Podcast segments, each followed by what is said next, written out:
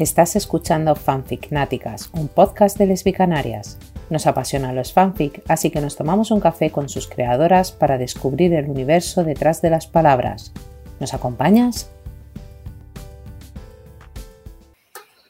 Hola, soy Mónica de Media Azurita en redes. Bienvenidas a esta segunda temporada de Fanficnáticas. Es obvio que aquí somos fan de los fanfic y es lo que motivó a crear este programa. Toda la primera la dedicamos a hablar con autoras de diferentes fandoms para que nos explicasen un poco esta experiencia suya con la publicación en plataformas como Wattpad, su interacción con las lectoras o sus comienzos en esto de la escritura, entre otras muchas cosas.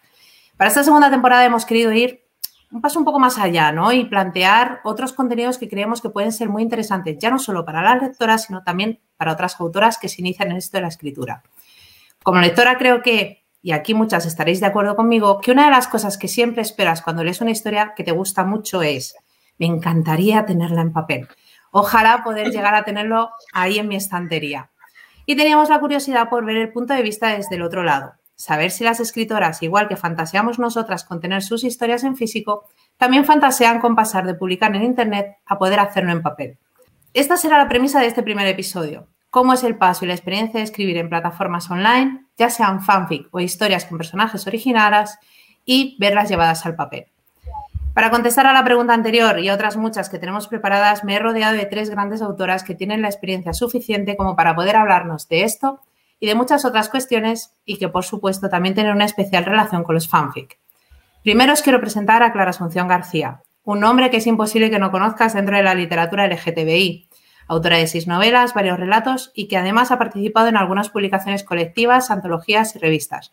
Hola Clara, muchas gracias por dedicarnos este ratito en Fanficnáticas. Hola, buenas tardes. También tengo aquí con nosotras a Chris Jinsey, mi escritora favorita en esto de las sensualidades. En tu caso tienes publicados seis libros, eres autora de varios relatos y además has colaborado en varios blogs escribiendo artículos. Hola Chris, también muchas gracias a ti por acompañarnos este tiempo. A vosotras. Y por último tengo a Jackie Balan, autora de dos historias de gran éxito en Wattpad que posteriormente han sido autopublicadas en Amazon. Hola Jackie, gracias también por estar con nosotras en este contenido de la segunda temporada. Hola, Mónica. Antes de entrar directamente a hablar de fanfic, me gustaría hablar con vosotras sobre vuestros trabajos y los últimos proyectos en los que estáis trabajando. Chris, tú comenzaste a publicar en Internet relatos eróticos bajo el seudónimo de Miss Jinsey, allá por el 2011. Has escrito después historias más largas y fanfic, primero en tu blog personal, La Bollería de Jinsey, que compartes con Ana Pollux, y después en plataformas como Wattpad. Más tarde hablaremos sobre los libros que tienes autopublicados y los que has publicado con ese editorial, como Cosas del Destino. Pero nos gustaría que nos contaras algo sobre tu última novela, que acaba de salir hace muy poquito, 7.900 millas, la segunda parte de 12.700 kilómetros. ¿Qué nos puedes contar sobre esta historia para aquellas personas que no la conozcan? Pues justo iba a decir que era la segunda parte de 12.700 kilómetros. Era lo único que traía preparado. Yo vengo con los deberes hechos. No, pues bueno, es la, como has dicho, la segunda parte eh, está centrada en, el otro personaje, o sea, la una historia romántica, erótica, bueno, romántica y un poquito erótica. Em, y en este caso estamos eh, viendo el punto de vista del otro personaje, que es Amanda, y creo que hay como un cambio de, tono que se ve a simple vista cuando empiezas a leer el primer capítulo. Y, y yo creo que lo que mm, te vas a encontrar en este libro es un camino de, autoconocerse, de aceptarse a uno mismo y de, de avanzar hacia adelante en, la propia personalidad y la propia psicología del personaje de Amanda y que espero que al final las personas también se vean representadas y, que le dé aliento a Amanda a tomar decisiones que son importantes al final.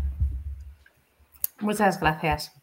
Clara, para mí es imposible no seguir adorando tantos años después a la imbécil de Kate del primer caso, de Kate Mayners de eh, Gales. Creo que lo publicaste ya por el 2011 y Los hilos del destino creo que fue en el 2014 y luego lo volviste a publicar otra vez eh, más años después, ¿no? Pero quizá la que podría ser tu obra más conocida es Elisa frente al mar. desde luego, sin duda, yo creo que es la, la que más me ha comentado la gente cuando mencionamos que venías a, la charla, que hablaremos de ella más adelante. Lo último que has publicado ha sido Como agua entre mis dedos. De hecho, salió hace también muy poquito tiempo y eh, lo describes como un drama romántico con pinceladas de intriga y en el que el valor del amor, la amistad y la familia tienen un gran peso. Cuéntanos algo de, la historia.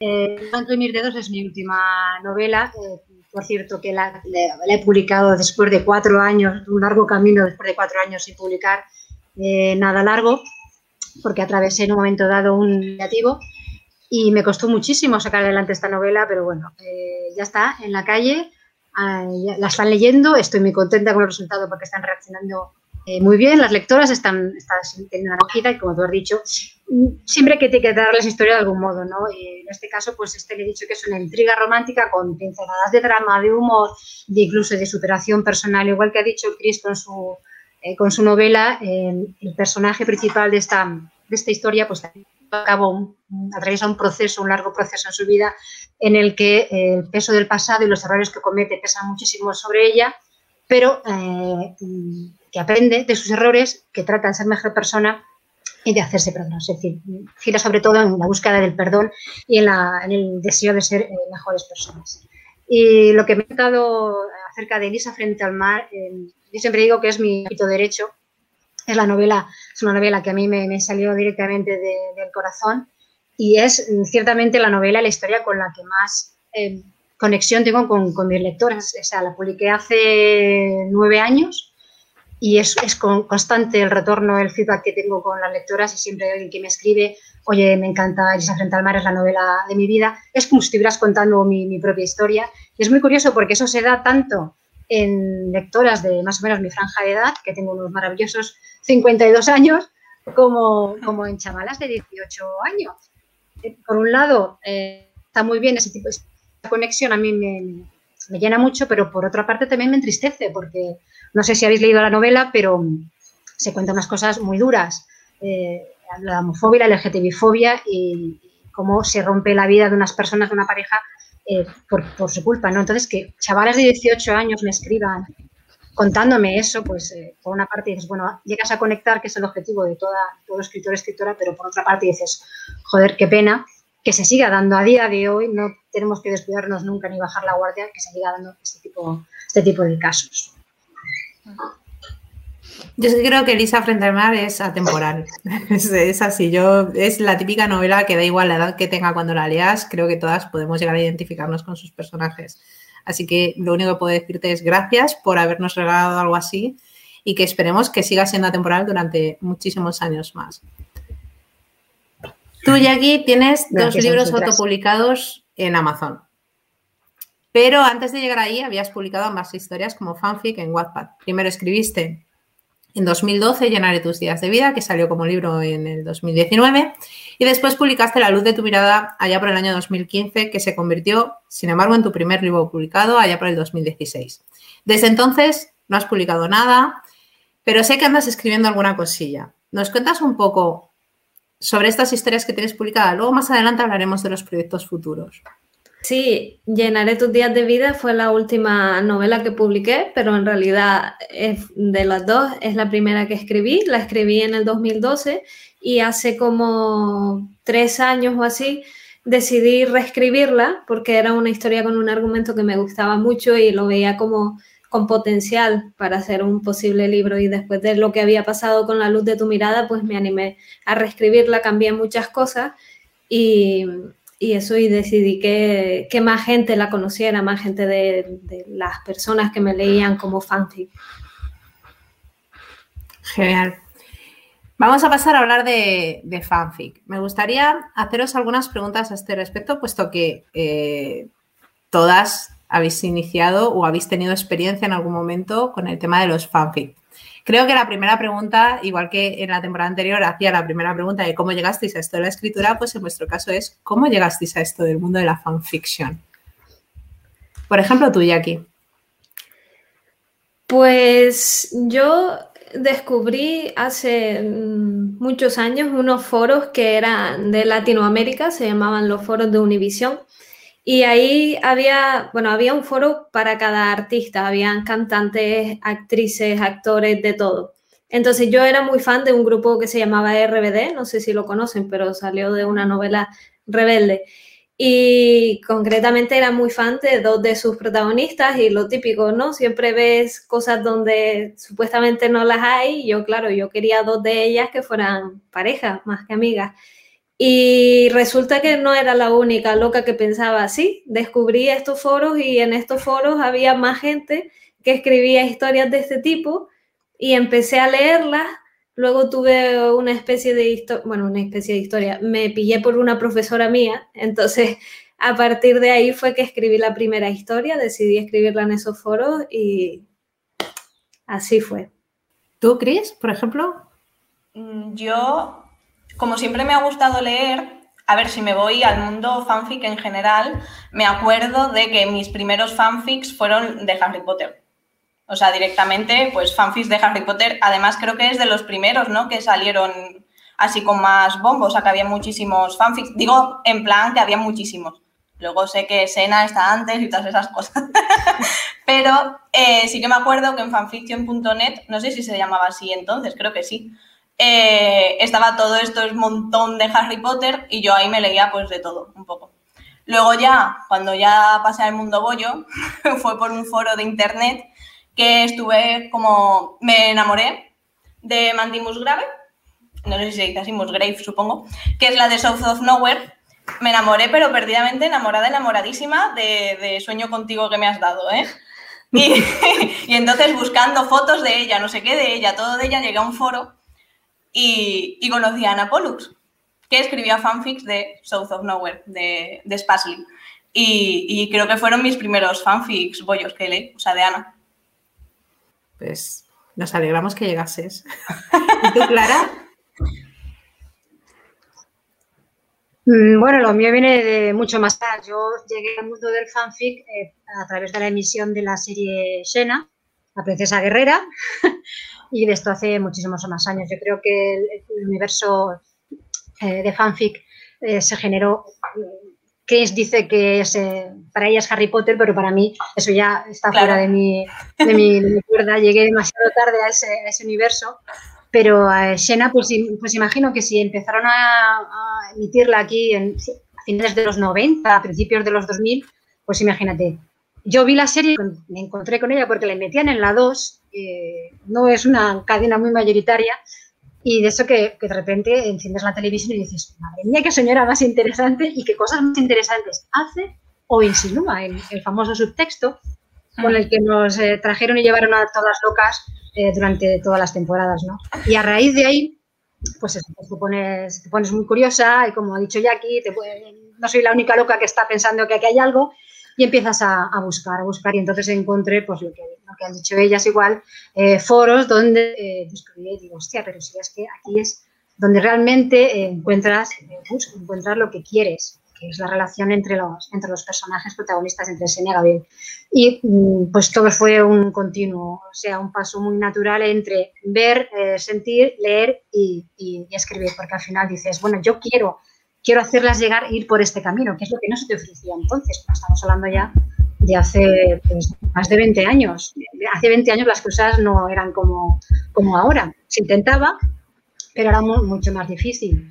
Y, llegué por la necesidad y por el deseo de, escribir las historias que a mí me gustaría leer.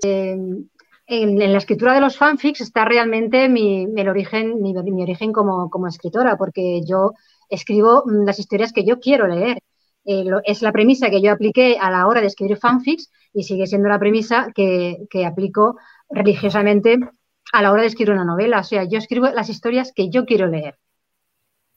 Sí, eso es una cosa que a lo largo de la primera temporada, hablando con autoras que, eh, solamente han escrito fanfic y muy pocas historias originales propias, es que eh, todas, por mucho que cogieras una imagen hablamos del ejemplo de Albalia, que lo, dijeron varias de las chicas que vinieron con Albalia, pueden coger físicamente un Alba, físicamente una Natalia, pero sus universos, sus personajes, sus personalidades, eh, su entorno no tiene absolutamente nada que ver con la realidad. Entonces, realmente están creando historias que no es como los fanfic que se hacían o que se han hecho muchos de, por ejemplo, de los 100, donde partimos de el mismo universo de la serie, pero que sigue una línea argumental diferente, ¿no? Sino te refieres a eso, Clara, el coger tu historia y hacerla propia, aunque utilices unos personajes eh, basados en alguien, ¿no? O en unos personajes de, ficción de, la serie.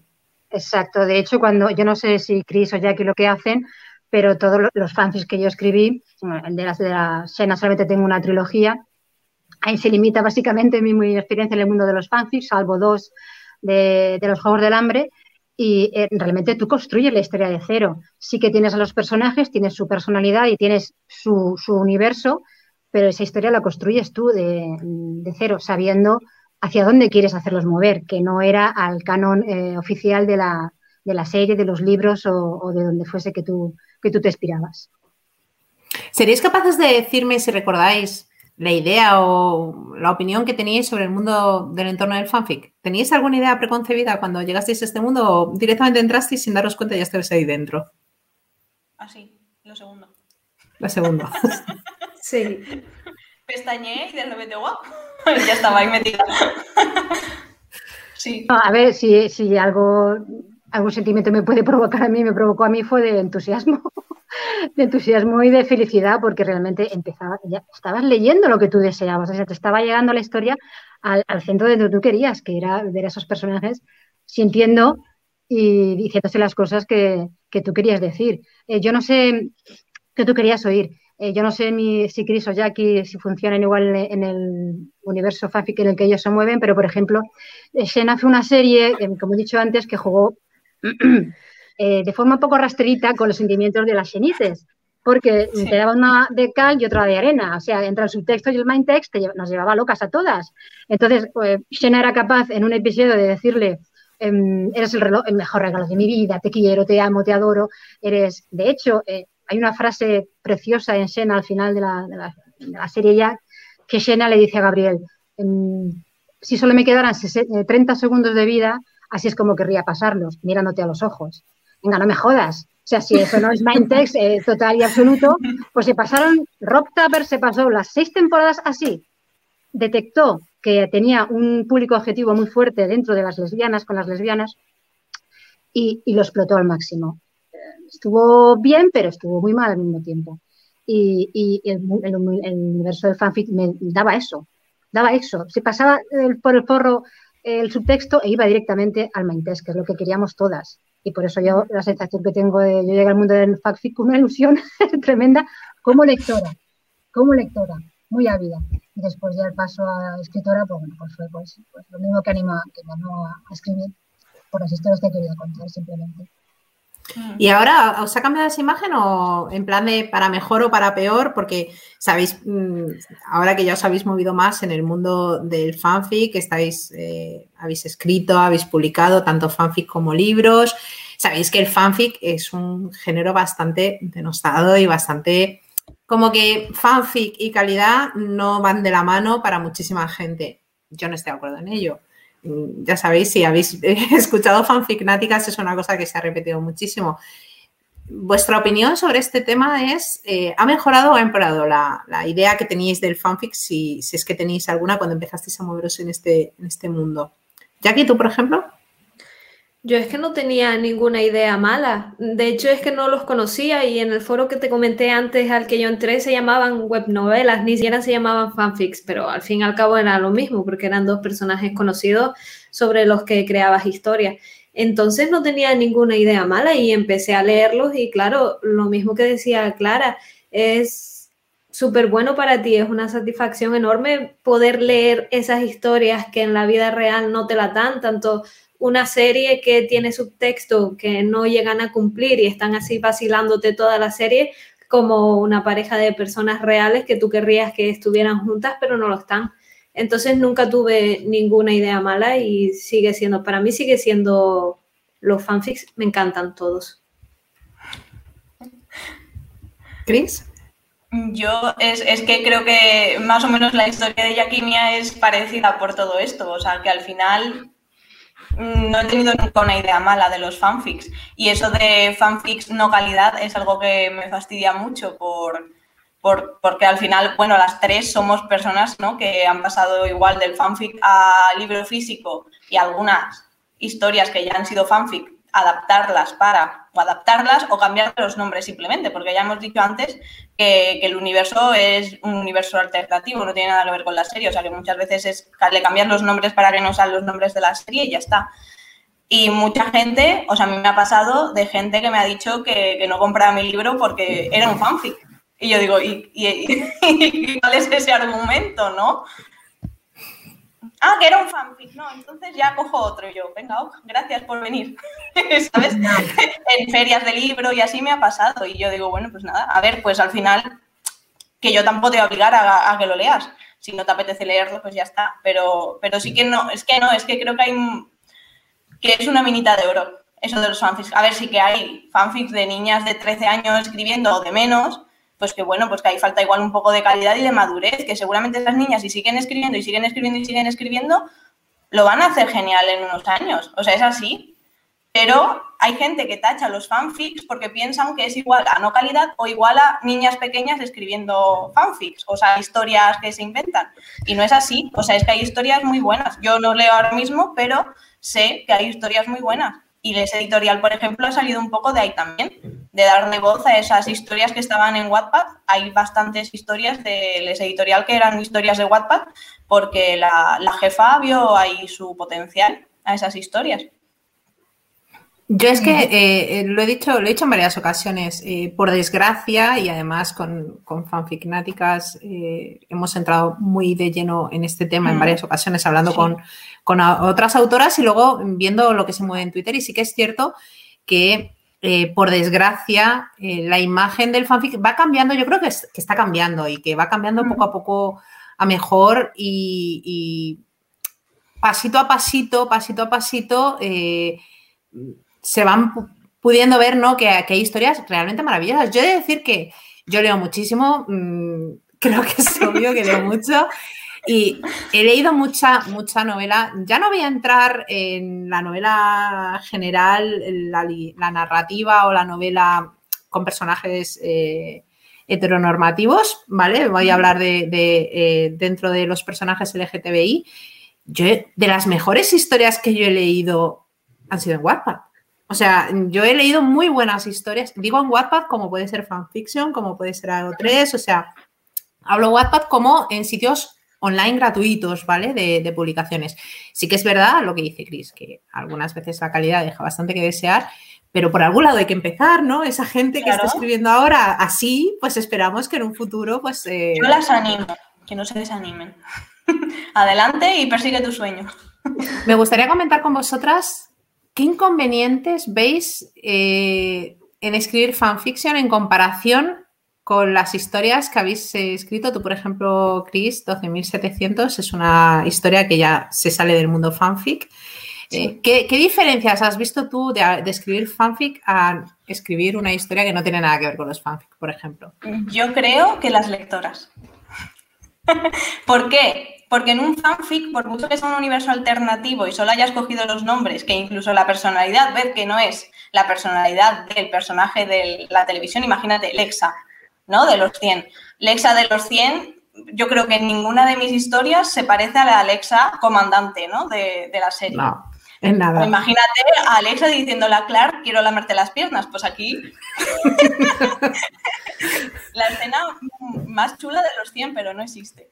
Bueno, y, yo creo que las lectoras van con una idea de esa Alexa ya, ¿sabes? O sea, van leyendo y muchas veces te dicen, pero si Alexa esto, y es como, pero que no es, no es la Alexa de los 100, ¿sabes?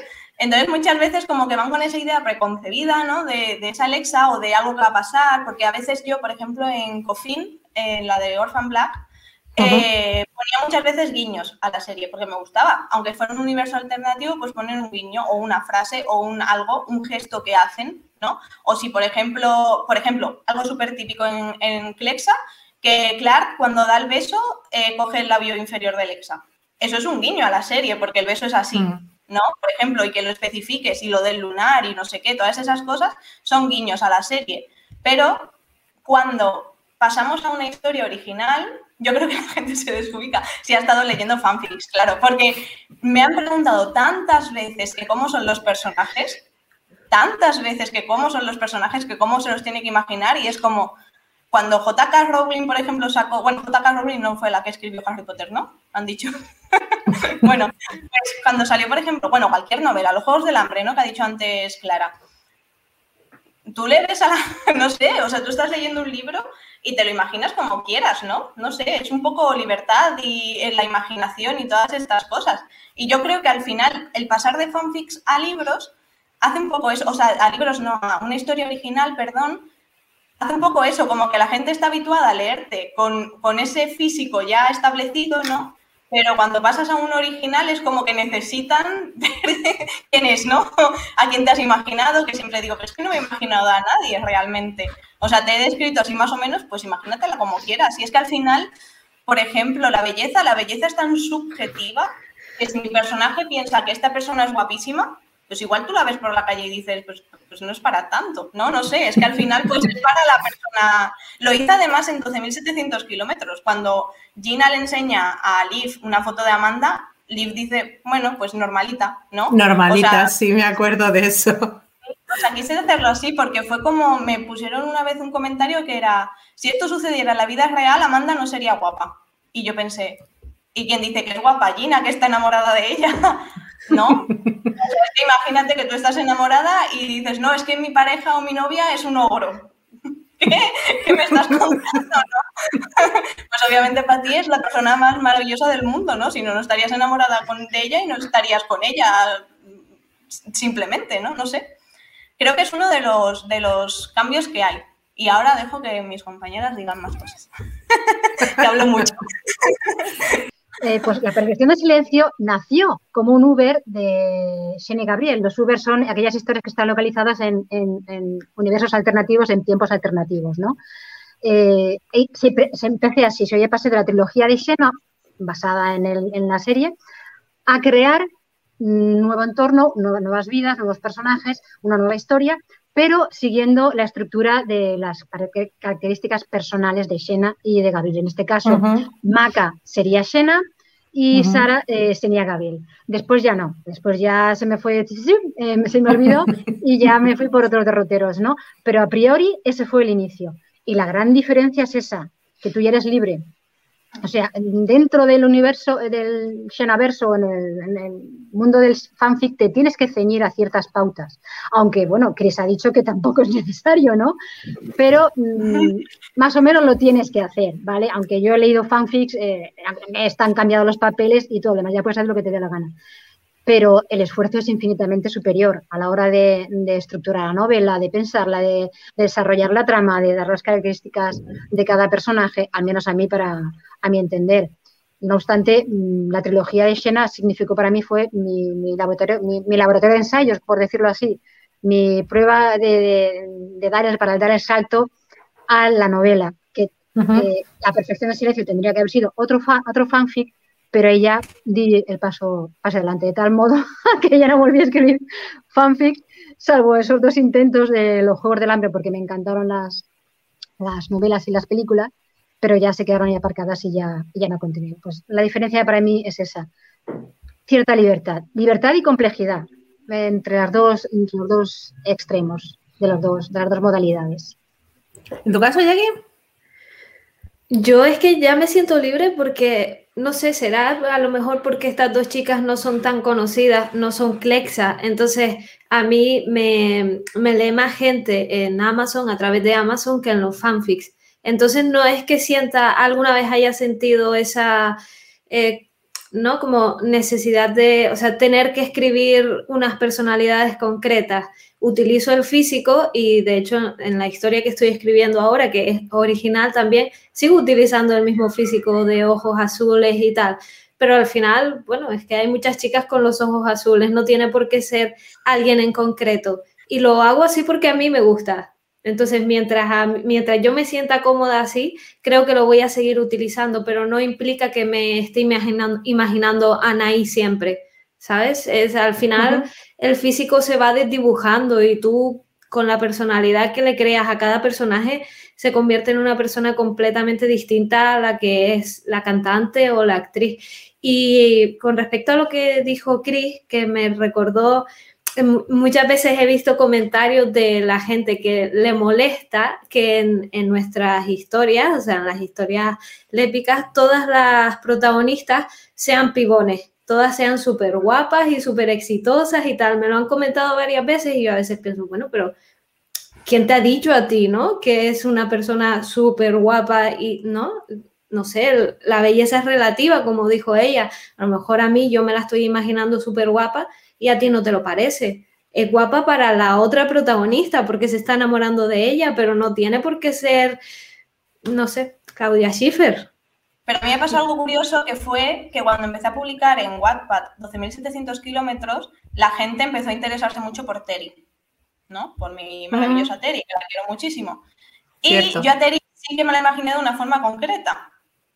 Y como la gente me insistía tanto en decir cómo eran físicamente, cómo eran físicamente, cómo eran físicamente, dije, pues hago una tabla y os digo más o menos, ¿no? El pelo castaño, no sé qué, los ojos así, no sé qué, el peso. Porque me gusta mucho visibilizar todas estas cosas al final. Y cuando puse que Terry tenía sobrepeso, la gente se quedó, ¿qué? Y dije, ah, entonces, ¿de quién es el problema? ¿Mío? O, de que vosotros os la estáis imaginando a todas pibonazos. ¿Por qué esta persona que tiene sobrepeso no puede tener esta personalidad así atractiva, atrayente, que estáis, a lo mejor que os encanta, ¿no? Pues claro que puede. Entonces, sí que me gusta mucho romper con esas imágenes. Como por ejemplo, que Gina sea mm, negra la gente me decía, ah, yo me la imaginaba rubia. Y fue como, ¿cuándo has dicho que sos rubia? y, blanca de No sé, me hizo mucha gracia porque creo que la gente todavía se seguía imaginando Clexa. Y eso que yo dejé Clexa ni atrás. O sea, yo que me sí, pero tú pasaste a Ralexa, exacto. Sí, por eso digo yo que me, os imaginéis a Ralexa, digo, lo entiendo, puede, puede ser, ¿no? Pero, pero Clexa, bueno, pues nada. pero Gina, Gina Rubia, perdóname, o sea, no sé. Pero eso fue gracioso, o sea, todo esto del físico que estaba comentando Jackie al final. Sí, pues, pues es, algo, genérico, ¿eh? Disculpa, es lo que han dicho Jackie y Chris, tiene razón, a mí también me lo han dicho, me lo han comentado yo no sé si es una especie de reacción en el hecho de que ¿por qué tienen que ser todas las protagonistas, todas las protagonistas guapísimas? ¿Por qué tienen que tener profesiones de éxito? ¿Por qué tienen que ser, yo confieso, yo, reconozco que mis primeras novelas, eh, tras, la, tras, la coreza, tras la coraza y la perfección del silencio, sí siguen ese patrón de la mujer exitosa, ejecutiva, de altos vuelos, bla, bla, bla, bla, bla, bla, y de la chica dócil, bondadosa y, y buena, que sí que el patrón es innegable también, ¿no? Pero, pero yo creo que es, en mi caso, que tengo más, más edad, porque viene, lo, arrastro de... Cris, ah, bueno, esa risita. a que entra y voy a por ti. ya la experiencia, sí. Experiencia, sí. No, pero que lo, lo arrastramos aquí, a menos los de las de mayor edad, de los inicios de Gales, de la editorial de Gales, que fue la primera que empezó a publicar aquí en literatura LGTBI. Cierto. exacto. Que imitaba el patrón de las novelas norteamericanas. Que eso es un nido, vamos, eso es un, abismo, un foso repleto de ese tipo de, estructura. La, misma, pam, pam, pam, chica rica, bla, bla, bla, bla, ¿entiendes? Y yo caí en eso, o sea, yo, yo no, no es que caí, vamos, no me arrepiento en absoluto. Yo he tenido esa parte de ese tipo de, historias, no me importa.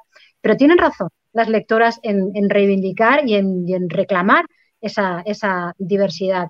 De hecho, en Como agua entre mis dedos, mm, como, como Chris, eh, Elaine, una, de las dos protagonistas, eh, tiene sobrepeso. Es una persona mm. maravillosa y tiene sobrepeso. Bueno, en vuestro caso, en vuestro caso, decir que las tres tenéis personajes que son de todo menos perfectas. O sea, porque en el caso de Jackie, igual, sus personajes pueden ser muchas cosas, pero de perfectas no tienen nada.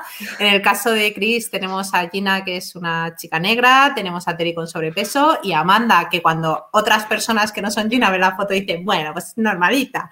Y en tu caso, que también tenemos ahí otra protagonista, pues que, también tiene sobrepeso. O sea, que en este caso tengo eh, conmigo a tres eh, escritoras que salen un poco, se salen un poco de esa línea, ¿no? Y sí que, sí que es verdad, pero lo que tú dices, eh, Clara, eh, es así. Yo tengo muchísimos libros de, Gales y muchas novelas norteamericanas, tipo Radcliffe, eh, Redman y compañía, que todas siguen ese mismo patrón, todas mujeres muy de éxito, muy maravillosas, muy divinas, y otra, pues mucho menos, mm, pero que al final acaba siendo también muy divina, o sea, pero bueno. Sí, sí que, sí que creo que es así. Una cosa que he visto que se repite muchísimo es lo del tema de las adaptaciones. Digo adaptaciones porque este, tema? este, tema? es que tenía que salir. Y más teniendo en cuenta los eh, recientes acontecimientos que ha sufrido, por ejemplo, en este caso Jackie. Eh, a mí me hace mucha gracia, por no decir otra cosa, ¿vale? Voy a ser buena con mis palabras que eh, llamen adaptación al plagio. O sea, ¿qué adaptación ni adaptación? Eso es un plagio. Cuando tú coges una historia, le cambias los nombres y la publicas como propia, es un plagio de toda la vida. El problema es que yo creo que pasa mucho en sitios como, volvemos a WhatsApp, pero puede ser cualquiera de estas plataformas online, en el que es muy fácil que alguien coja tu historia, le cambia el título, le cambia la sinopsis, le cambia el nombre a los personajes, lo mete en un fandom diferente y salvo que alguien te lea y haya leído esa otra historia, nadie se entera de que esto ha sido así.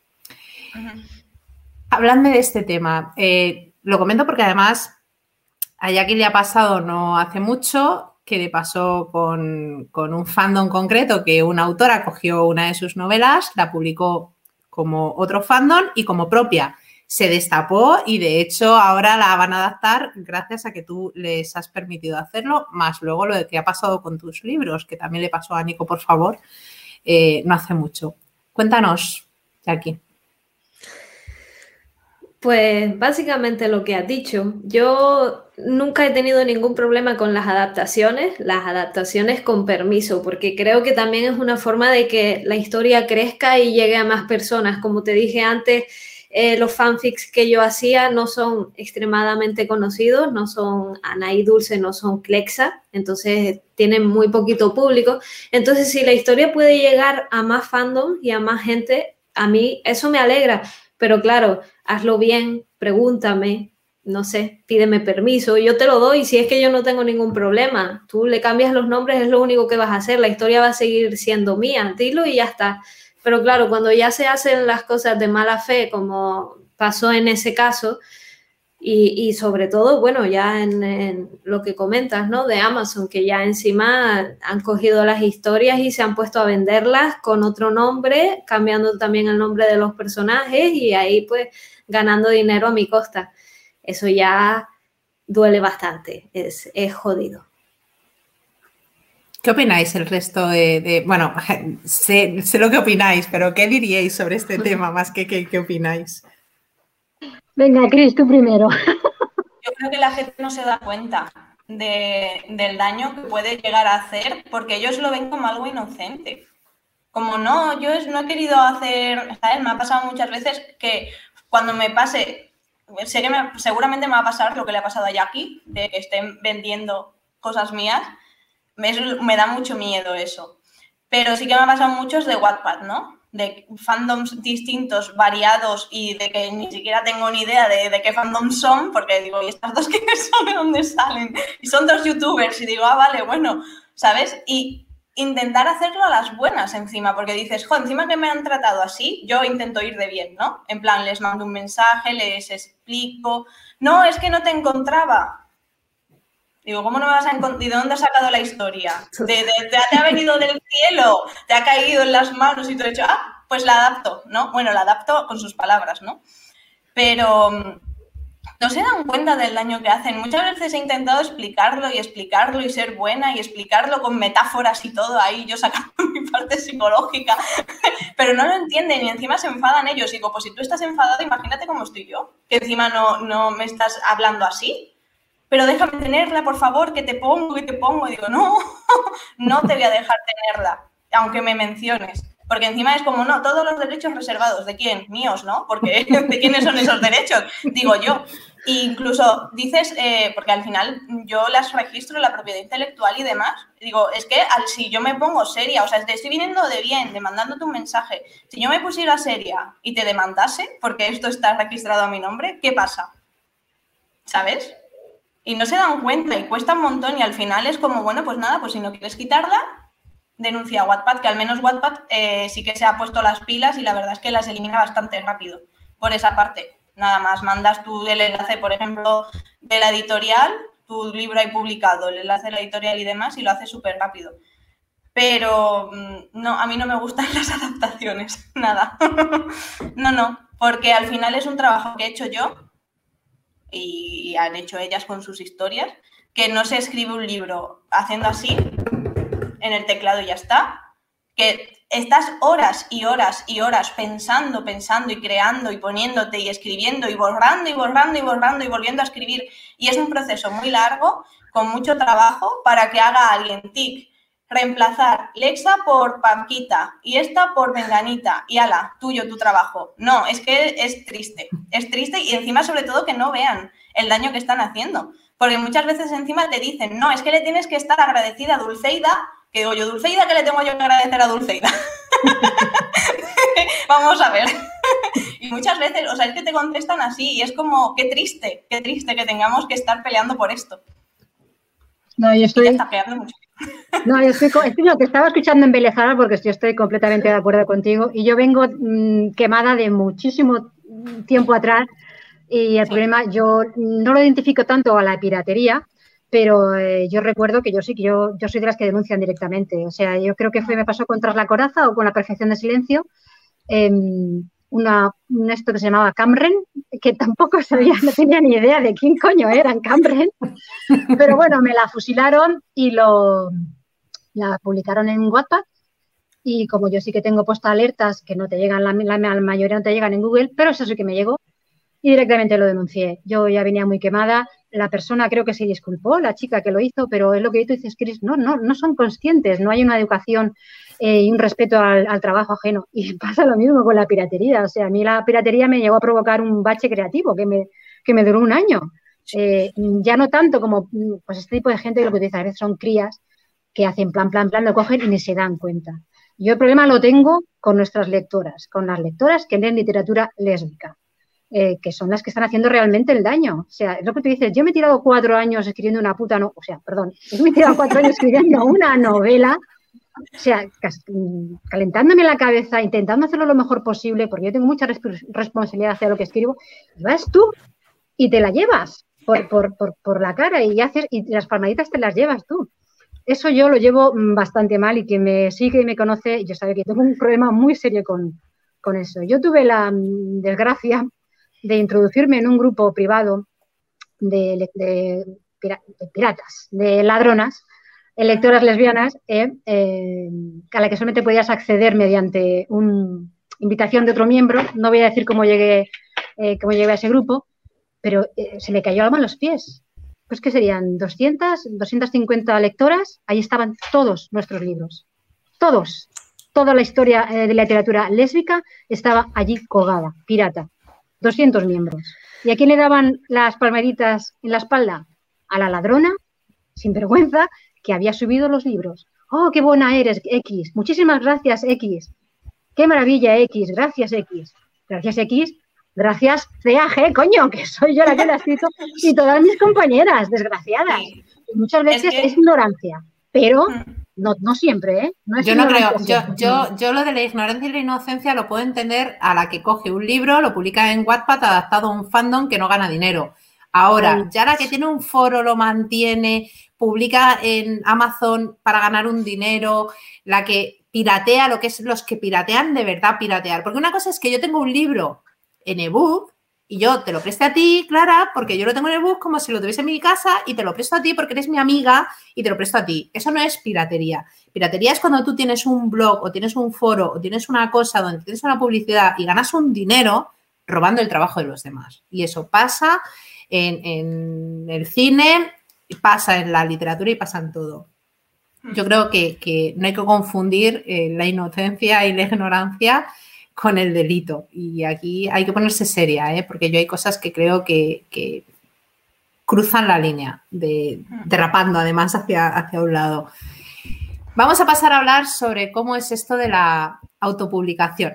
Las tres habéis autopublicado eh, y tenéis experiencia. Continuamente me llegan preguntas de autoras pidiéndome ayuda para orientarse a la hora de publicar sus historias. Yo, como es normal, sé hasta donde sé, es decir, muy poco. Lo que me han contado, y de hecho no hace mucho tiempo incluso eh, estuve preguntándole a Cris sobre una cosa, sobre unas portadas, porque yo no tenía ni idea. Así que lo primero que, que os quiero preguntar es, ¿cómo fue esa primera experiencia de autopublicarse de cada una?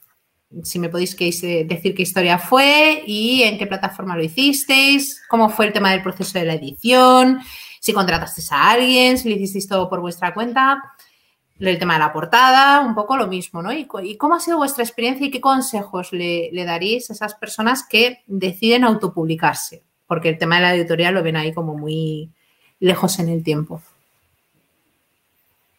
Aquí era. Aquí. No, como he hablado yo antes, pensaba que os ibais a lanzar alguna de vosotras dos. Ala, pues venga, me adelanto yo, y así termino.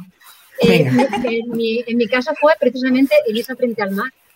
Y lo hice porque era una historia que yo, yo quería que, que fuese leída, necesitaba que fuese leída y, dije, mm, voy a sacarla yo, porque es, es, una historia en la que yo tenía muchísima fe. El tiempo me ha dado la razón y yo utilicé Amazon, que a día de hoy no he probado ninguna otra porque me funcionó muy bien desde el primer momento y es la que sigo utilizando la, cobertura que tiene, por la promoción que tiene. Y la verdad es que el proceso en Amazon es, te lo facilita bastante. Tú puedes crear un libro desde un documento Word perfectamente, tanto en papel como, en ebook, no, hay ningún, problema. Eh, la cuestión de la autopublicación eh, es lo que has dicho antes en el tema de los fanfics, que tienen mala fama porque no tienen calidad. Eh, es lo mismo que se, que se etiqueta a la literatura autopublicada, a la literatura eh, autopublicada. Cuando yo me he encontrado unos fanfics absolutamente maravillosos que no tienen que envidiar nada a ninguna novela publicada por, una gran editorial, igual pasa con las novelas autopublicadas. He leído libros maravillosos y magníficos y he leído libros publicados por editorial que no entiendo cómo ir directamente a la papelera de reciclaje, ¿entiendes? Esto pasa igual. Y en la publicación, pues eso, el único de la cuestión es que tú tienes, eh, lo puedes externalizar y buscar quién te haga la corrección, o te prueba la maquetación, la portada, o lo, o lo haces eh, tú. Yo en mi caso el 80% de, del trabajo lo, hago yo, porque yo lo hago. Y, porque bueno, tengo ciertos conocimientos de, de todas las fases del, proceso y no elevados, pero como he dicho, Amazon te lo, te lo facilita bastante y, suele ser un proceso más o menos sencillo. Es infinitamente más complicado que hace cuatro años escribiendo, escribiendo la novela que, que ¿Y vosotras, chicas? A mí me pasó un poco como a Clara. Yo también, la primera que autopubliqué fue La luz de tu mirada. Y es porque cuando, yo pensé en esa historia, la pensé como libro. Quería, tenía la intención de enviarla a editoriales y esto, ¿no? Lo típico que sueñas un poco, pero eh, la terminé de escribir y dije, no lo voy a hacer nunca, nunca, nunca me voy a atrever, por vergüenza, por lo que sea, nunca me voy a atrever a hacerlo. Así que decidí empezar a publicarla en Wattpad, como siempre, como fanfic, capítulo a capítulo. Y cuando la terminé, como lo que comentábamos antes, la gente que te la pide en papel, ¿no? Que la quieren tener en su casa y tal, pues dije, bueno, me voy a poner a mirar opciones una de las opciones que siempre se encuentra es que es como una autopublicación así un poco rara, ¿no? Tú pagas a, a una editorial, te ponen su nombre, te hacen ciertos servicios editoriales y te envían unos ejemplares. Pero claro, yo no tenía dinero para hacer eso porque no es precisamente barato. Y luego descubrí Amazon y como comenta Clara, pues en Amazon lo puedes hacer todo tú misma. Si quieres contratar a alguien para que te haga una portada, en mi caso me lo hizo una amiga, me la hizo una amiga. Pero bueno, ya estaba hecha cuando la publiqué en Wattpad, era la misma portada. Y tú maquetas el interior, Amazon te pone muchas facilidades también, si no tienes idea de edición, eh, ellos tienen plantillas Y, pues incluso creo que para la portada también tienen algún tipo de, de, estas cosas, ¿no? Que se pueden hacer así, las puedes hacer así sobre la marcha. Bueno, ya ahí tú decides en que si, si, tienes algo para invertir, pues ya tú decides en qué lo inviertes, si en la portada, en la maquetación interior, en la corrección, en, lo que sea. ¿Y tú, Chris? Yo no lo recuerdo tan sencillo. Ellas solo han hablado maravillas, pero yo recuerdo que me volví loca con Amazon. Pero bueno, igual es porque fui ahí a lo loco. O creo que soy muy mm, perfeccionista en ese ámbito, no lo sé. Yo lo hice todo yo, menos la portada, que sí que le pedí a, un amigo que conocía, pagándole y todo. O sea, yo y trabajo, trabajo, toma dinero. Pero eso que es lo que dice Jackie, que decides tú al final dónde vas a invertir. Y luego todo el proceso de edición y demás lo hice yo. No quiero leerlo, no quiero leer ese libro porque sé que ahora voy a encontrar muchísimos fallos y me voy a poner muy nerviosa. Pero fue la tentación viva al lado, que también es que yo me metí mucha prisa porque quería sacarlo para, ¿sabes? Tenía verano y dije, va, pues después de verano lo saco. Pero al final, pues es un poco mejor no poner, yo creo, una fecha de salida antes de tenerlo listo, nunca más, Cristina, así que por esa parte. Pero sí que es verdad que me volví un poco loca con el Word y eso que, me, que lo manejo desde siempre, porque se me saltaban, se me ponían unos espacios así, yo decía, pero ¿qué esto qué es? Luego de repente no se me quedaba esto alineado aquí, o sea, me volví súper loca en ese aspecto. Pero luego sí que es verdad que es muy fácil, o sea, el, el, Kindle es facilísimo, lo subes y se configura él solo, no tienes que estar ahí peleándote con, lo que es más de maquetación y demás. Y luego eh, para la etapa blanda, pues igual, más o menos. Sí que es un poco más que tienes que tener en cuenta cómo es la página, que estén bien los números, que no te salga el número en mitad y todas esas cosas que yo me volvía loca. Pero, pero los recuerdo ahí, los recuerdo duro. Igual ahora lo hago ahí como Clara y Jackie súper bien, pero... Eh, Clara, tú eres muy activa en redes con el tema de la promoción y siempre estás ofreciendo pluses como firmas personalizadas en tus ebooks o cosas similares. Eh, ¿Cómo habéis hecho la promoción de estas historias autopublicadas? Eh, ¿Pensáis que el tema de redes sociales ahora ayuda mucho a, a este asunto o creéis que en realidad depende de otros muchos factores el tema de la publicidad? ¿Pero te refieres a las novelas o a los fanfics? A lo que habéis autopublicado, lo, lo, que es ah, autopublicado. ya, no, son fundamentales. Las redes sociales a día de hoy son absolutamente fundamentales cuando no tienes el apoyo y el respaldo de una editorial, está clarísimo. Eh, las, editoriales te proporcionan un canal a través del cual tú puedes hacer tanto promoción, distribución, llegar a, a un público objetivo concreto y en este caso la explicación es como si te soltaran así desde un helicóptero en, un islote y te tienes que buscar tú el modo de hacerlo. Ya te digo, habría sido muy, muy, muy difícil eh, em, esta promoción de estas autopublicadas de no contar con las redes sociales de Internet. De no existir Internet, eh, habría sido prácticamente imposible, al menos para mí, porque ¿qué ibas a hacer? ir de puerta en puerta, eh, tocando, no. ¿Entiendes? Esta es la gran, Internet es la gran puerta, exacto, donde puedes tocar. Al menos en mi caso, es lo que pienso, lo que pienso yo.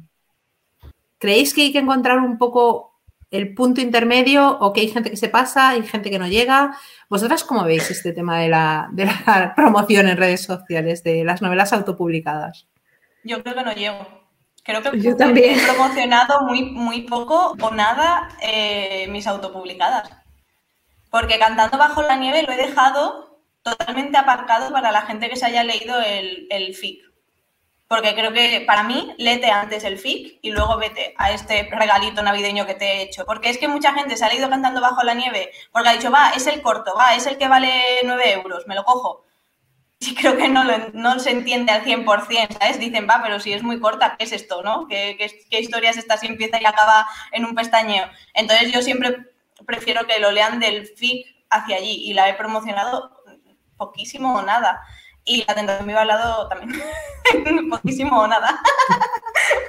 no, se me da bien promocionarme, creo. Tengo que hacer un curso yo parto de la ventaja que yo, eh, al ser una escritora híbrida que publico tanto a través de editorial tradicional como mm, eh, autopublicada, eh, tengo esa parte que me promueve, parte, digamos, de visibilidad de, que me da el apoyo editorial pero aún así, eh, tanto en las eh, publicadas por editorial como en las autopublicadas, yo hago exactamente el mismo trabajo, para una que para otra. Con a través de editorial tengo el refuerzo de la editorial, pero mm, digamos que el máximo esfuerzo, dependiendo de la editorial, eso sí es cierto, eh, recae sobre, sobre la autora. O sea, yo he tenido que hacer siempre el máximo esfuerzo para, para, para almacenar todas mis novelas. Creo que es necesario. Y, como he dicho, las redes sociales son una, herramienta muy, muy eh, eh, adecuada, muy, muy útil. Ya que estamos hablando del tema de las editoriales y que tengo la oportunidad de hablar, en este caso, con, con Cris y con Clara, que son las que han publicado tanto con Egales como con ese editorial, así de, de más frecuencia. Me gustaría saber cómo habéis llegado hasta ahí. Ya hemos hablado de la autopublicación y ahora me gustaría que contaseis un poco cómo es esa experiencia, ¿no? Cómo, cómo es la experiencia de trabajar por primera vez con una editorial, cómo llegasteis a publicar por primera vez con una editorial, si fuisteis vosotras las que mandasteis, si habitualmente mandáis o por el contrario os contactaron de alguna forma. Explicarme un poco cómo fue este proceso. Venga, Cris, tú. Venga, Cris.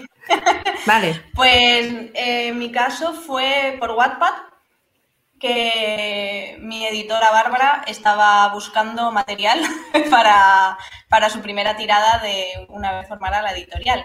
Entonces se puso en contacto conmigo a través de un perfil falso de, de Wattpad, que yo pensaba que era una broma, eh, comentándome eso, que tenía un proyecto de sacar una editorial y que le gustaba cosas del destino y cosas así. Y claro, yo dije, esto es una bromita de alguien que tiene muy mala leche. Pero no, resultó ser Bárbara de incógnito y siempre le sacamos esta bromita porque fue muy buena. Y, y a nosotras, pues, nos, o sea, fue así. Eh, a partir de Les, o sea, Les Editorial se puso en contacto con nosotras y entonces, pues, empezaron a editar eh, Cosas del Destino, que le faltaba tres capítulos o así, creo, para terminar. Antes, pero bueno, como ya se sabía que era larguísimo, pues dijo, claro, dividido en dos, en dos partes, ¿no? Em, y el proceso para mí, pues, pues teniendo en cuenta que vine de publicar La Tentación Viva y volverme loca con Amazon, pues muy cómodo y muy bien, porque lo hacía todo bárbara. Pero es, es eh, a mí me gustó, o sea, yo editorial autopublicar, me quedo con editorial y, con Bárbara sobre todo. Le he dicho ya que mi corazón es siempre suyo. Y los, los siguientes libros han sido, pues, le he mandado, como creo que ahora mismo lo tienen cerrado, lo de la recepción de manuscrito, pero yo me, me, ponía ahí a hacer mi presentación de este es mi libro, de esto va, esta es la sinopsis, no sé qué, y se lo mandaba a ver si le gustaba con los primeros capítulos, creo que piden cuatro o cien páginas o algo así. Y, nada, que me digas si le mola o no y ya está. O en las presentaciones la, la camelo, depende de cómo vea yo mi momento. no sé si lo he contestado todo, pero fue así. O sea, yo sí que he mandado editoriales, por ejemplo, alguna historia que sobre todo quiero darle visibilidad. Es que a veces pienso, eh, estas historias no van de salidas del armario ni de eh, soy lesbiana ni de todas estas cosas. O sea, es, va de un romance, va de un misterio, va de un asesinato, va de lo que sea, solo que hay dos personajes que son del colectivo. Y muchas veces he dicho, pues voy a mandar a, editoriales generales, pero te rechazan. te rechazan como un trapito. Así que al final, pues es no nuestro hueco. Supongo que a Clara también le pasa y a Jackie con la autopublicación que que es como el arma esa de doble filo, ¿no? Al final dices, no, es una novela LGBT, pues para que nos encontremos entre nosotras, pero realmente va de mucho más que LGBT y todo este, todas las siglas de, del colectivo. Y es un poco nuestra lucha también, ¿no? Intentar visibilizar todas estas historias más allá de salida del armario, de, de conflicto interno por contar a tus amigos, contar. O sea que al final estas historias no van de de, esto, ¿va? De una relación de amor y qué más da si es, son dos chicas, dos chicos o, dos chiques. Es que es, es amor y ya está. En, en, mi caso, por ejemplo, que es novela romántica. No soy partidaria de, a mí no me gusta personalmente, no me gusta hablar de literatura lésbica, como si fuese un género en sí mismo. O sea, no. Mm. Está la narrativa, está el ensayo, está la ciencia ficción, llámalo como tú quieras, pero parece que necesitamos encasillarlo todo, ¿no? Y las historias del colectivo parece que tienen etiqueta propia. Y esa etiqueta propia sucede igualmente en el cine. ¿Cuántas veces hemos oído de película lésbica y de, de cosas así? Dime, Gris. No, digo que tienen etiqueta propia y editoriales propias. Claro, es que eh, eh, es a lo que iba, que estaréis de acuerdo conmigo en que salvo casos muy escasos y muy contaditos, como pueden ser, yo que sé, una Sarah Waters, una Janet Winterson o incluso una Eva Baltasar, que es de las pocas que yo he visto que se han publicado así en, editoriales generales, no hay protagonistas lesbianas en, en editoriales tradicionales, habituales o las grandes editoriales, ¿no? Parece que, y ahora algunas les ha dado por sacar como su propio sello de, nosotros también tenemos el sello LGTBI y se llama de otra forma, ¿no? Que pertenece al grupo, pero eh, lo hemos quedado ahí como un poco aparte. Entonces, partiendo de la base del tema de, de lo de editorial, también quería hablar con vosotras de este tema en concreto. Así que gracias, Cris, por darme pie a hablar de ello.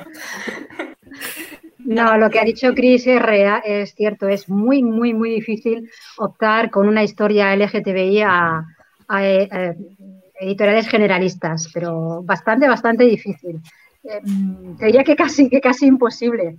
Mm, pero yo voy a discrepar un poquito de, contigo de lo que has dicho, Mónica, porque yo sí que creo que son necesarias las etiquetas hasta cierto punto, mientras no sirvan como causa de rechazo, ¿no? De decir, siempre lo cuento eso, esto, eh, que, la etiqueta de literatura lésbica sirva para encontrarnos, es decir, para que yo eh, encuentre a mis lectoras y ellas me busquen a mí, ¿entiendes? Hay una reciprocidad ahí. Pero Estoy de acuerdo contigo. El lector heterosexual lo que hace, uy, literatura lésbica, ¡puf! Esto va conmigo porque son de, dos tías. Bueno, pues salvo Elisa frente al mar, ninguna de mis historias, porque Elisa frente al mar, por la propia temática en sí de denuncia de la LGTBI-fobia, eh, sí que es una historia intrínsecamente eh, como objetivo de contar esa realidad. Pero salvo Elisa frente al mar, el resto de mis, de mis novelas son thrillers, intrigas románticas, como hago entre mis dedos, o sea, ninguna eh, tiene mm, como objetivo prioritario contar la vida desde la, eh, vida de desde una óptica lésbica, en absoluto. Simplemente lo he dicho Chris, es que las protagonistas son lesbianas, punto pelota. Yo lo digo siempre, yo me he pasado toda mi vida leyendo historias de heterosexuales, con protagonistas heterosexuales. Y no me he muerto, ni me ha salido. ¡Ey, vea, sale ahí! Chica, yo no me he muerto, ni me ha salido ningún sarpullido, ni tengo nada extraño. Pero, joder, ellos no. Ellos y ellas no, hacen ese esfuerzo. No. Mm, si volvemos a lo mismo, el estigma.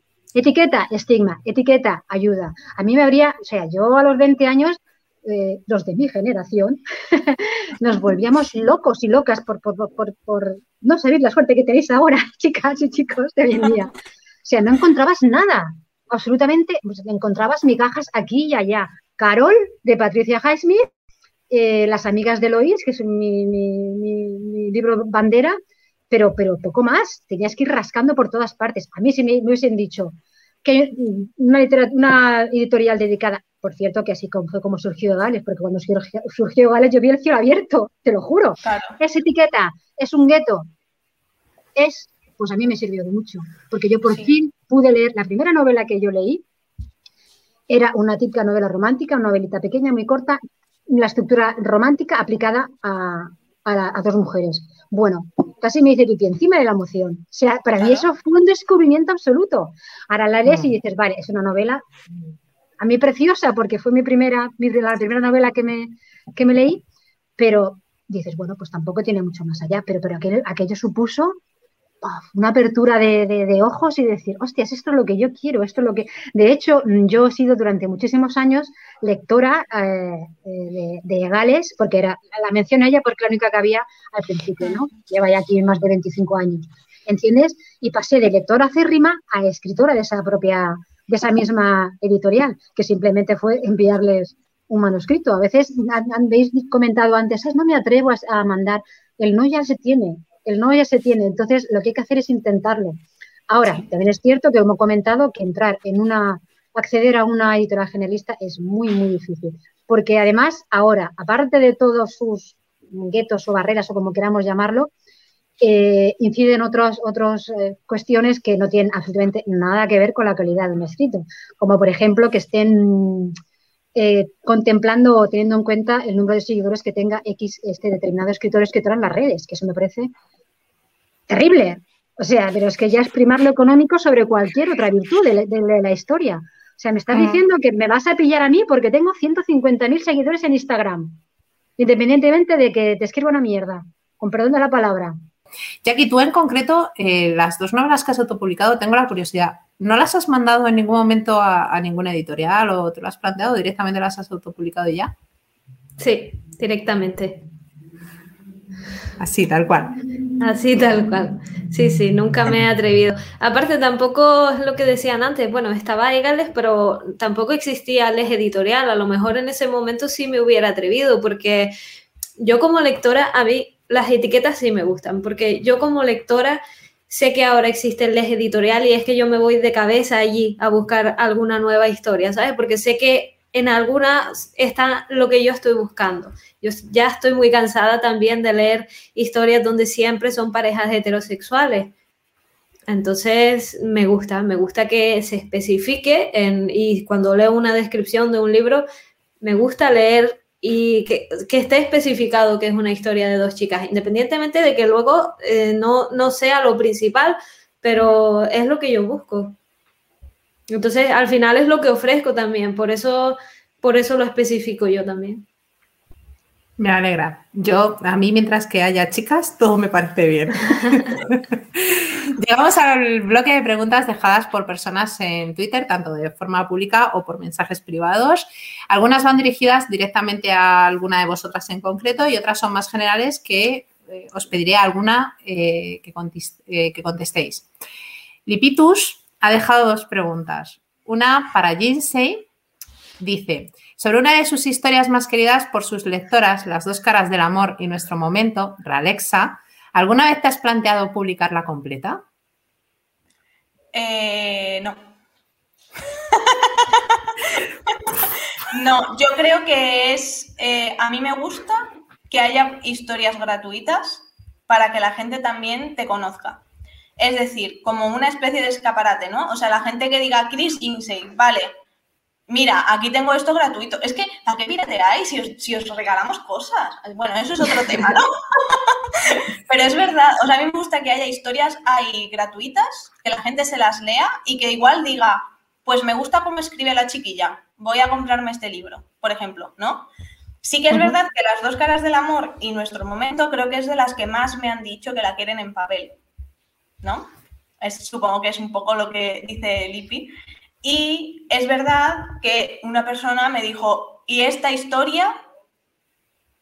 Y yo dije que no, lo siento, soy así. No, además quedé con Juno, es que al final eh, dijimos a lo mejor y la publicamos, ¿no? No sé qué, y al final todos los de royalties y demás, es que es complicado al final, siendo cada una de un país y todas estas cosas, porque la primera parte, para quien no lo sepa, la escribí con Juno, que es, de Venezuela, y la segunda parte ya la escribí yo solita, alone. Y, eso, o sea, eh, yo estoy muy a favor de que haya historias eh, que te, ¿sabes? O sea, lo que he dicho, un escaparate tuyo, escaparate de Wattpad, pues ahí tenéis un montón de historias gratis, tanto largas como relatos, y así también te conocen, de, sin piratear, no pirateáis. Lo siento, Lipi. Pregunta para Clara. Eh, ¿Qué se siente al ver que Elisa frente al mar está recomendada como lectura en institutos para trabajar la diversidad afectivo-sexual y el acoso escolar LGTBI fóbico? Pues una satisfacción enorme, eh, una satisfacción enorme. Yo de verdad, eh, incluso una sensación de que, me supera a mí misma, ¿no? de pensar la responsabilidad de que, de que una historia que yo haya escrito, que tú hayas escrito, se use para, para no como para mostrar, sí para mostrar, sí que es para mostrar, ¿no? Las consecuencias de ciertas eh, eh, cosas que ocurren y que no deberían ocurrir, como es la LGTBI-fobia, pero, pero una alegría inmensa. O sea, yo te digo que siempre con, Elisa frente al mar es la, la que más satisfacciones personales me ha, me ha procurado y, es, precisamente por eso, porque es una historia que ha conectado tanto que con todas sus lectoras a todos los niveles y estratos y que, encima ahora eh, se considere una, una historia mm, digna de, que pueda servir como, una herramienta de enseñanza, de educación, no solamente para, la población LGTBI o para los chicos y chicas LGTBI, sino para en general para todos, pues oye, es una cosa de las que te dices, mira, joder, ha merecido la pena todos los disgustos, todos los trabajos, todo, todo el dolor de cabeza que haya podido pasar.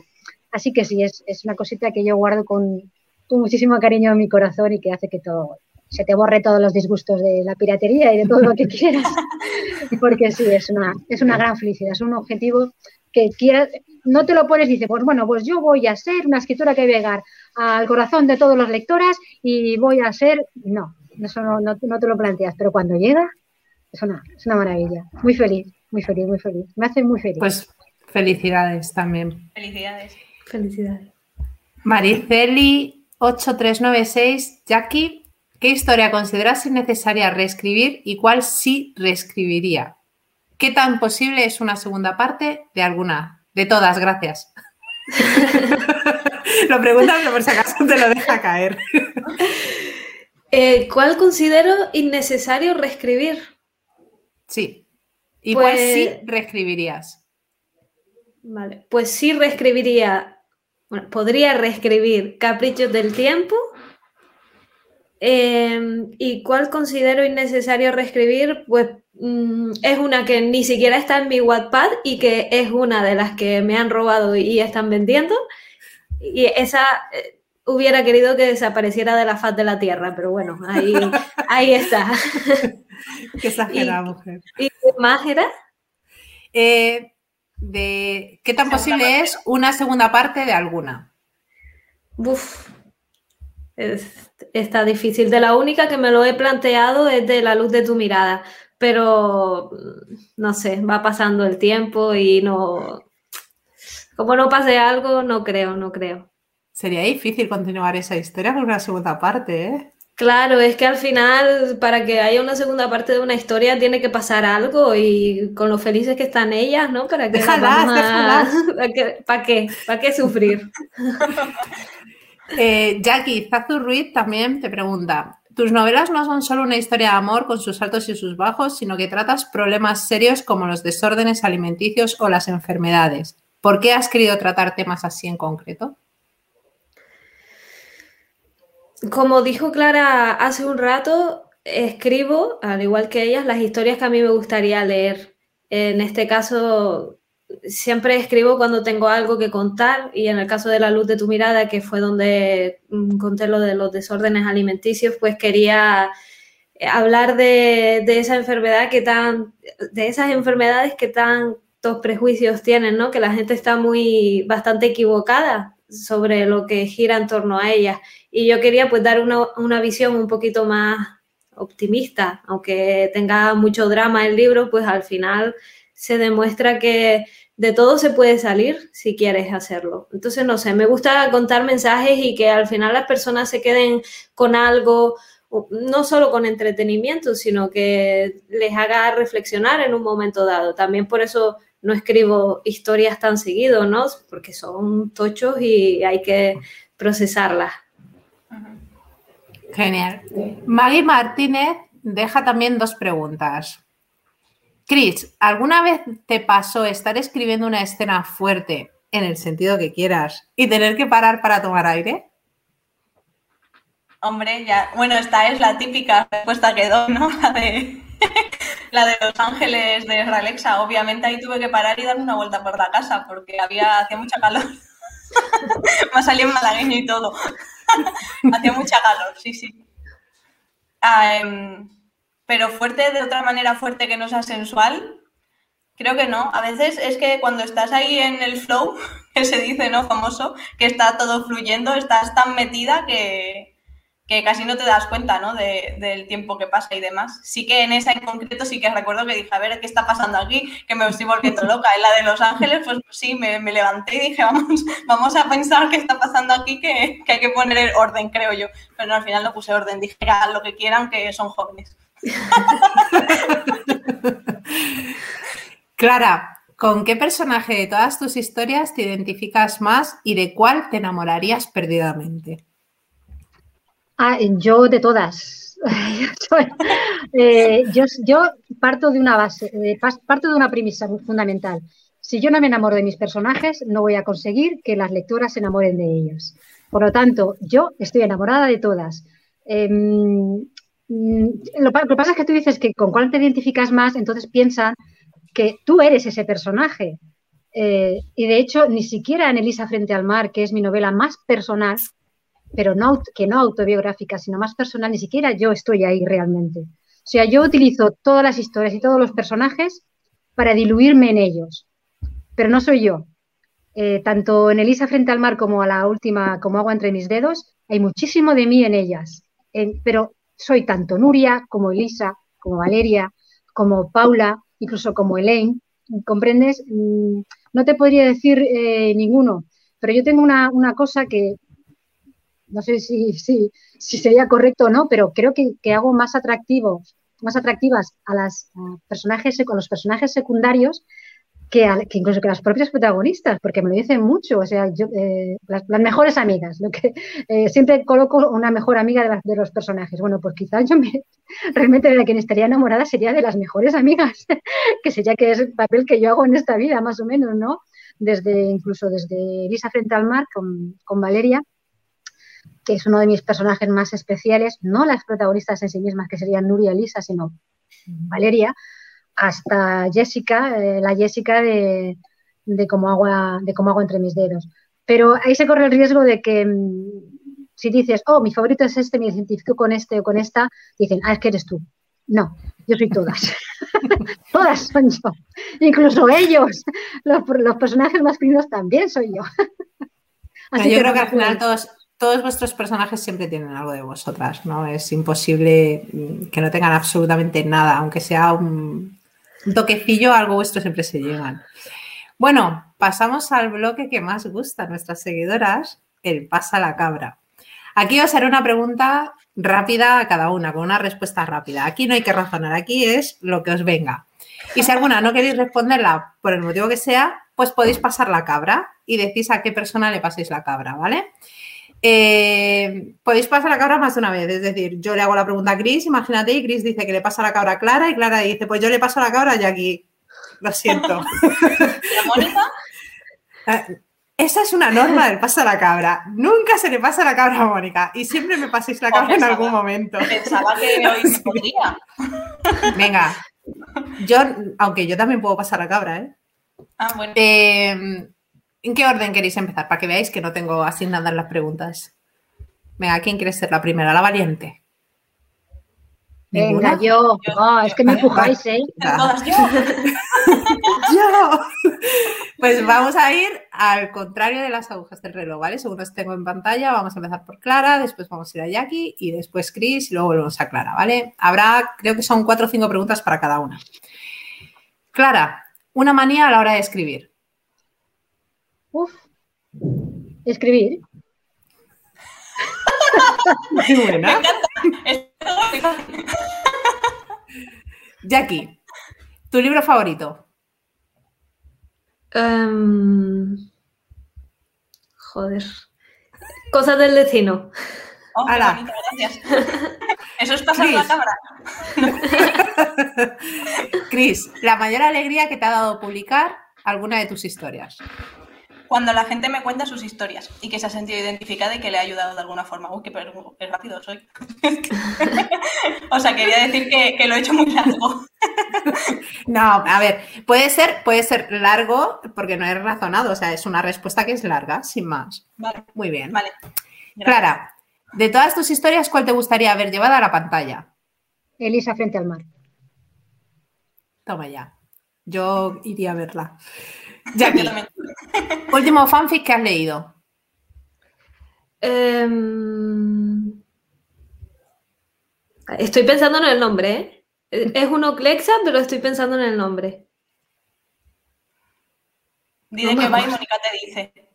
Sí, es que precisamente es uno de los. Estaba en los favoritos de Mónica. Eh, ¿Te puedo decir de qué va? Di, di de qué va, a ver si me sé el nombre. Yo con los nombres soy muy, muy mala, pero bueno, tú cuéntame de qué va. Bueno, pues Clark era cantante y Lexa es, eh, hace su biografía. Uy, ya sé cuál dices, pero no me acuerdo del título, yo tampoco. Bueno, pues ese. Ese, ya está. Cris, un chiste malo. Pues mira, te voy a decir una cosa, como te escucho, me lo he traído preparado. ¿Por qué me ha tocado a mí? He estado rayándome todo el día. Mira, lo voy a contar. Allá voy. Espero que no lo hayan contado ya. Que eso ya he escuchado, pero no todos. Yo hicimos un ranking hace poco con votaciones y todos del peor, peor chiste malo del fanficnáticas. Yo te lo digo, que yo me lo sé. Vale. ¿Qué le dice? Uy, perdón, que, que mal empiezo. Corta, corta. Pau, corta. le dice un chochete a otro. Oye, me han dicho que ya no te corres. Va, esas son las malas lenguas. Bueno, ese no está malo, ¿eh? No es malo. Oh, Ese no entonces es un es chiste mucho mal. malo. Pasa, pasa la cabra. ¿A quién le pasas la cabra? Yo siempre que sea el chiste malo, yo acepto paso la cabra siempre. Pero entonces no vale el mío, estoy muy triste. Es que Sí, bueno, vale, sí tiene que ser malo. Venga, va, aceptamos pulpo o malas lenguas. Venga. Jae. Pero era bueno, ese era bueno, ¿eh? Ese es bueno. Ese perdería en el ranking de chistos malos. Clara, recomienda a una escritora del colectivo a ser posible. Mila Martínez. Perfecto. Muy buena. Jackie, ¿a quién le firmaste el primer ejemplar en papel de tu primer libro si lo hiciste? Mm.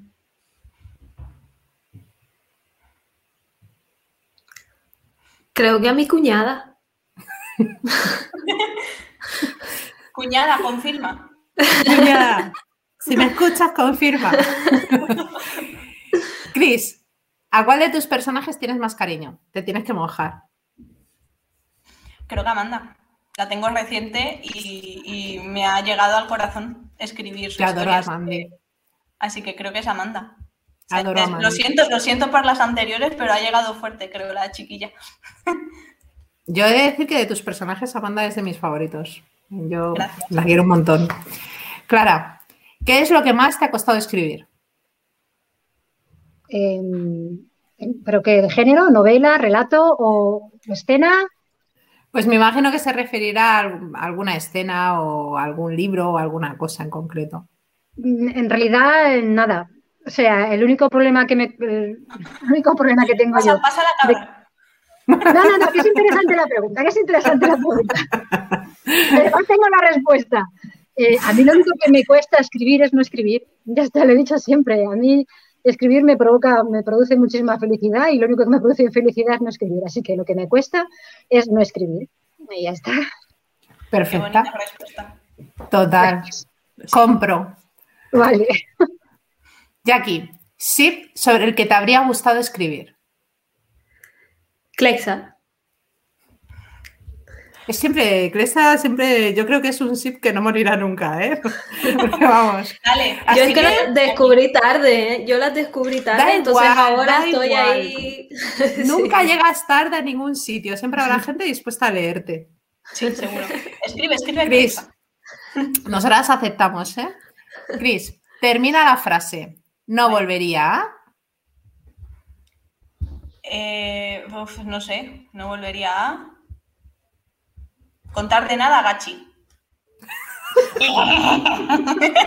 Qué mala soy. Eso es malvado. Clara, personaje de ficción o real con el que te irías de cena. Coño, Xena, por ejemplo.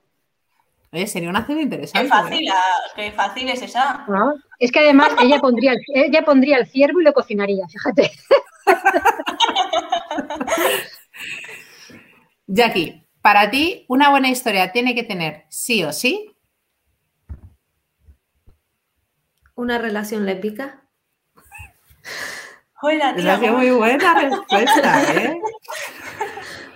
Y Cris, la última. Anécdota rápida y divertida que te haya pasado con alguna lectora. Eh, la primera vez que hice una presentación, me ha venido esta a la cabeza. En Barcelona, eh, fue la época de la Polaris y demás, pero hicimos, aprovechamos que estábamos en Barcelona para presentar cosas del estilo 1. Eh, me sorprendió mucho que la gente llegara como si yo fuera Beyoncé, ¿sabes? Y todo el mundo, ¿eres, eres, eres Christine Y yo pensando, ¿pero qué os pensáis que, no sé, o sea, me resultó muy raro. También era la primera vez que me mostraba en público y sé que en redes sociales suelo escribir así muy formal todo, con puntos, sin emoticonos y demás, y hay mucha gente que se ha pensado que soy muy seria, pero luego me conocen y dices, bueno, tú de seria tienes lo que, lo que yo te diga. Pero me hizo mucha gracia eso y yo decía, a ver, que no, no estés nerviosa, que no, que no soy nadie, yo qué sé, me sorprendió mucho y me hizo gracia la, la gente fangirleando por ahí y demás con mi firma, que dije, yo he visto que sí, encima tengo la letra de moco. A partir de ahora sabes que te vas a llamar Chris Beyoncé Jinsey, ¿verdad? Oh, qué bien. me gusta.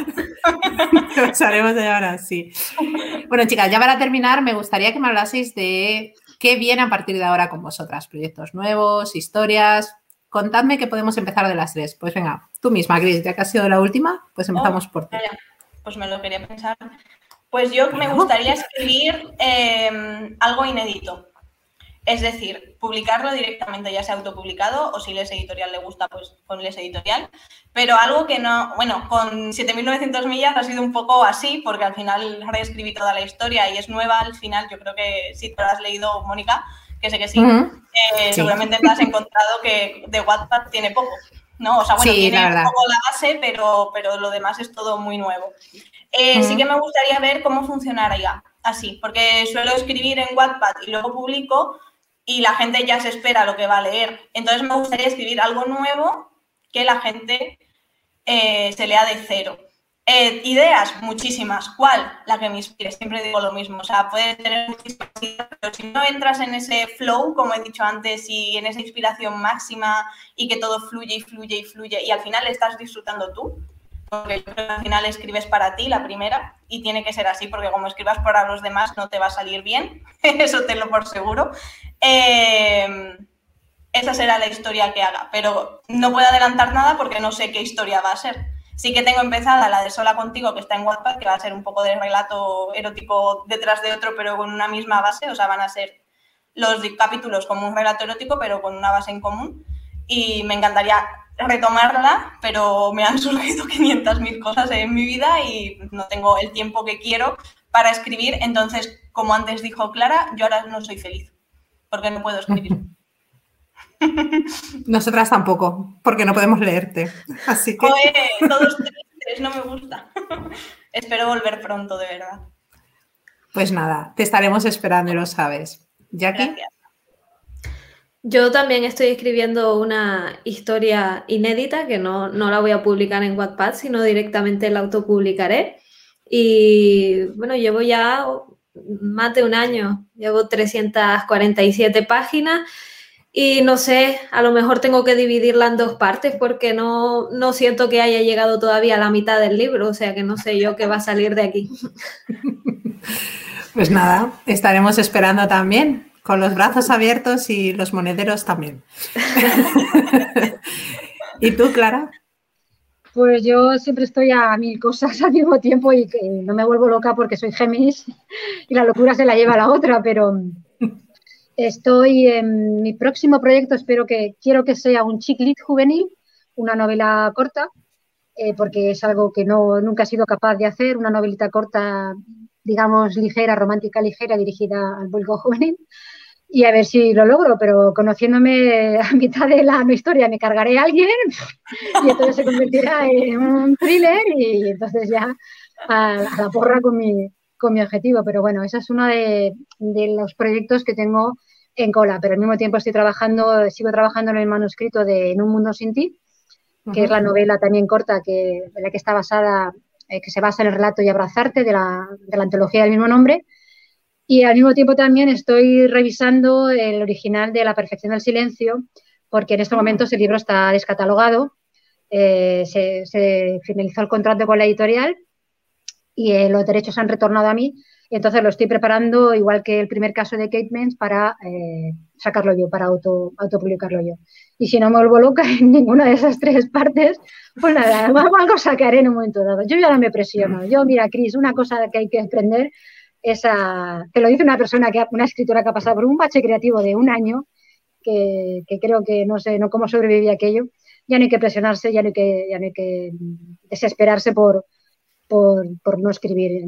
Llegará, si yo pude superar aquello y poder volver, pude volver a un teclado, te juro que, cualquiera puede hacerlo, porque yo sí que pensé que se había acabado, para, el escribir se había acabado para mí. Así que cuando tengan que llegar, llega, llegará, sea una, otra o la de más allá. Y nosotras, pues también a ti te estaremos esperando. Yo os espero a todas encantadas, que tengo que, voy a estrenar una librería nueva y me va a venir genial para rellenar la librería. Así que escribid, escribid. Ahora sí, llegamos al final y os quería pedir, como hago siempre, que como despedida mandéis un mensaje a vuestras lectoras. Esto lo hago siempre en fanficnáticas, así que dejad un mensaje a vuestras lectoras. Venga, Clara, otra vez al revés. Eh, pues yo, oh, vaya. Venga, Cris. Venga, Pues yo, sobre todo, agradecimiento total por elegirme, por motivarme tanto, porque me han motivado muchísimo siempre a seguir escribiendo. Eh, por los mensajes bonitos y por, querer acompañarme siempre en cada nueva historia, da igual de lo que vaya, que están ahí las primeras y para mí eso es súper importante al final tenerlas para, para seguir, ¿no? Que adelante, al final es, es un poco de gasolina para, el motor de, de, la escritura. Porque sí que he dicho antes que estás escribiendo para ti a ti te gusta, es tu hobby, es tu afición, te encanta desde siempre escribir pero que te den ese apoyo es muy, muy, muy positivo para seguir, sobre todo para seguir. Así que muchas gracias por todo eso y por hablarme, que me podéis hablar siempre que queráis, que no os penséis que soy Beyoncé, por favor, y, que, y que os contesto cuando puedo. Eso sí, que últimamente estoy muy liada, pero contesto siempre y, contarme vuestras historias. Eh, todas estas cosas me emocionan muchísimo porque al final ver que lo que tú has escrito le ha servido a alguien para aprender, para superarse, para darse cuenta de cosas. Me han hablado de las dos caras del amor, de que se han dado cuenta de que están en una relación tóxica, por ejemplo, y a mí eso, digo, no sé, es que no, que tú escribes por hobby, sí, pero luego hay gente que se está llevando un aprendizaje muy bueno y que están al final evolucionando con tus personajes, ¿no? Que al final, pues, dices, está en el papel, pero, pero para mucha gente son reales, porque les ha ayudado a, darse cuenta de muchas cosas. Pues ahí queda. Muchas gracias, Cris, por el mensaje. Jackie. Lo mismo que Cris también, que muchas gracias por esperarnos, no importa el, tiempo que tardemos en escribir una nueva historia, siempre están ahí pidiendo que volvamos y eso es muy bonito. También que nos cuenten sus historias, a mí me han llegado a contar que han vuelto a tocar el piano gracias a Anaí, no sé, y son cosas que te emocionan muchísimo porque no es algo que tú hagas de forma premeditada cuando escribes una historia. Entonces todos esos pequeños cambios que haces en la gente es súper emocionante que vengan a contártelo. A veces sí es verdad que no tienes tiempo para responder enseguida, aunque siempre terminamos respondiendo, pero no enseguida y nos gustaría tener más tiempo para todo eso, pero que lo agradecemos muchísimo y que nos hace muy feliz cada pequeña palabra que vienen a decirnos. Y también quería agradecerte a ti, si me dejas, Mónica, por, bueno, y a Lepi Canarias por este espacio, porque la verdad es que es súper bonito que se haga esto y poder conocer a autoras, a eh, fanfics que, no, que muchas no, no conocemos y que me encanta el espacio. Muchas gracias a vosotras. Para nosotras esto es un placer. La verdad es que eh, surgió como una idea loca de Gachi mía y, me alegro, nos alegramos mucho que, esté llegando a tanta gente y sobre todo porque pretendemos eso, ¿no? Dar un puntito de visibilidad a los fanfic y a, las autoras que estéis detrás, porque al final, para que vean quién está detrás de las historias. ¿Clara? Eh, no voy a decir nada más original de lo, de lo que han dicho ellas, pero yo les diría que sin ellas yo no existiría como escritora. Eh, yo existiría como persona que escribe, pero no como escritora, porque eh, lo que te hace ser escritora es que alguien te lea. Y si no hay alguien ahí para leerte, pues simplemente pues, estás escribiendo sobre una hoja de papel o sobre una, eh, un ordenador. sobre un procesador de texto. Y también mm, agradecerles infinitamente, algo que ha dicho Jackie, que estoy completamente de acuerdo, es que eh, a mí me han esperado muchísimo tiempo, cuatro largos años me han esperado y, no han dejado durante todo este tiempo de, animarme, de esperarme, de darme mensajes de ánimo, de hacerme ver que están ahí y eso es, eso es algo impagable. O sea, yo siempre lo digo, tengo las mejores lectoras del mundo eh, que compartiré con vosotras, no os preocupéis, chicas, pero para mí es, es algo maravilloso, me, me, hace ser mejor persona, ser ese tipo de escritora, tener unas lectoras, unas personas al otro lado que ni siquiera me conocen personalmente, la mayoría de ellas, que me, me hagan llegar ese apoyo y ese cariño, pues para mí me hace ser mm, mejor persona, ya no solo como escritora, sino, sino como persona. Así que todo el agradecimiento del mundo por, estar ahí, por no dejarme a mí nunca, eh, ni a mis personajes que siguen, que siguen también con mucho cariño. Pues a mí solo me falta daros las gracias eh, como lectora, porque yo soy muy fan de las tres. Eh, gracias por vuestras historias. Y como de parte de Fanficnáticas, muchas gracias por la charla. También gracias a nuestros oyentes por estar aquí de nuevo, otro episodio más con nosotras en esta nueva temporada. A partir de ahora, como habréis visto, nos trasladamos a los martes y los episodios pasarán a ser cada tres semanas. Os recuerdo que podéis dejarnos vuestras opiniones en redes sociales, preguntas para las autoras con el hashtag AsFanficnáticas, así como nos encantaría saber qué temas o autoras os gustaría que estuviesen en próximos episodios acompañándome. Las más tímidas podéis enviarnos mensajes directos a la cuenta de Lesbicanarias o a mi cuenta personal MDA Zurita. Hasta dentro de tres semanas, fanficnáticas. Muchas gracias, chicas. Un placer estar con vosotras. Gracias. Igualmente. Muchas gracias.